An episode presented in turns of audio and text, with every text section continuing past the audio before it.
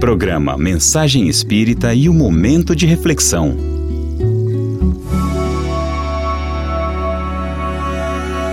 Dia desses eu ouvi uma pessoa dizer, em um tom assim de grande aflição: Será que Deus nos esqueceu e estamos à deriva nesse mar revolto?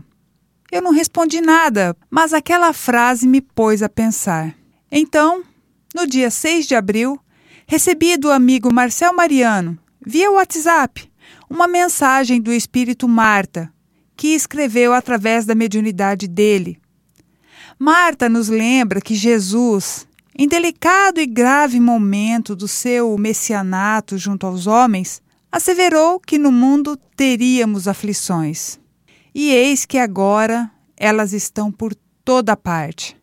Perda de entes queridos, pandemias devastadoras, moléstias físicas de difícil erradicação, transtornos variados no campo da saúde mental, agressões de múltiplas procedências, terrorismo, abandono, indiferença, violência gratuita, medo, angústia, solidão.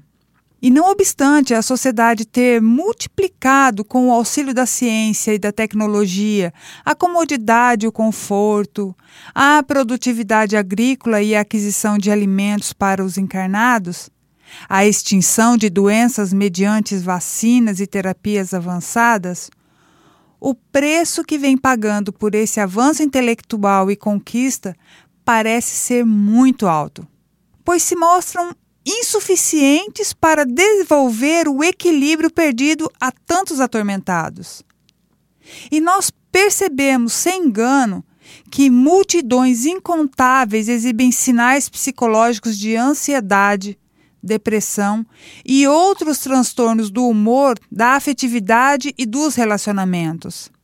E essa mesma visão panorâmica que nos faz ver as dores da alma nos proporciona enxergar templos religiosos onde milhares de fiéis e crentes buscam em cerimônias várias alívio para suas angústias crescentes sem causa aparente, impossibilitando uma qualidade de vida mental e emocional digna. E eu pensei de novo naquela mulher. Estaria a humanidade condenada a uma situação de loucura coletiva? Desse espectro tão doloroso e inquietante, quantos estariam imunizados contra a onda de alienação e insanidade que ora varre o planeta, de ponta a ponta? Teríamos na ciência da psique, nas medicações ansiolíticas e antidepressivas, alternativas para a retomada de uma margem mínima de saúde mental e emocional? Ou, como a mulher disse, somos barco à deriva, sem leme, sem capitão, castigados por um mar revolto e sob os açoites da fúria dos elementos da natureza, em uma gigantesca tempestade de valores. Se, entrechocando em plena era de viagens espaciais e excelentes conquistas tecnológicas, os descrentes afirmariam convictos que Deus entregou à sociedade a própria sorte. Mas conhecedores da mecânica da vida espiritual, o seu incessante intercâmbio pelas vias da mediunidade, a imortalidade da alma e a sua sobrevivência após a morte do corpo, estamos de posse de um tesouro que não tem preço. E esse conhecimento nos enche de graves responsabilidades diante das massas desconscientizadas. Novos cristãos fomos convocados por Jesus a testemunhar. Nesta atual, vamos dizer assim, entre aspas, arena de leões esfaimados, testemunhar a fé que nos alimenta e a certeza de que a terra é escola de lapidação do espírito. Estamos, em grande maioria, atados a um passado sombrio, assinalado por crimes e atentados contra a honra e a dignidade e por ora presos no corpo físico para a justa reeducação em dolorosas expiações a caminho da real libertação e cura. Quanto mais grave a doença, mais radical deverá ser a terapia. para muitos enfermos da alma, não basta tão somente a internação, ou seja, a encarnação em corpos presídios.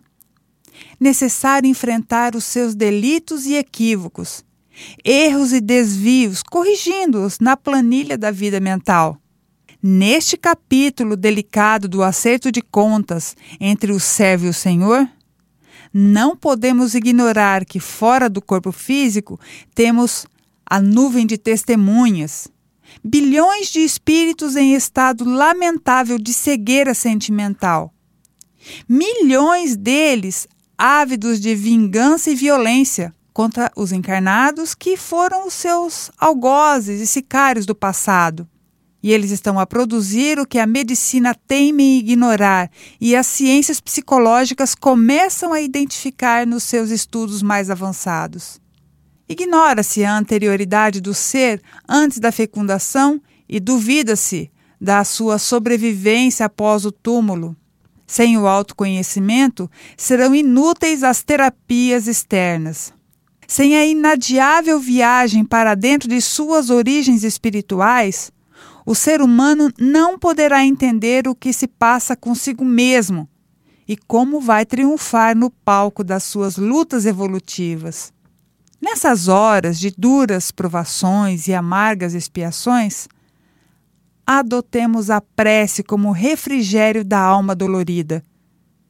Façamos silêncio mental, conectando nossas tomadas com as forças divinas busquemos fortalecer a certeza de que tudo, materialmente falando, é passageiro e que somos exilados do verdadeiro lar, lutando contra as más paixões e más tendências que ainda nos caracterizam a inferioridade espiritual.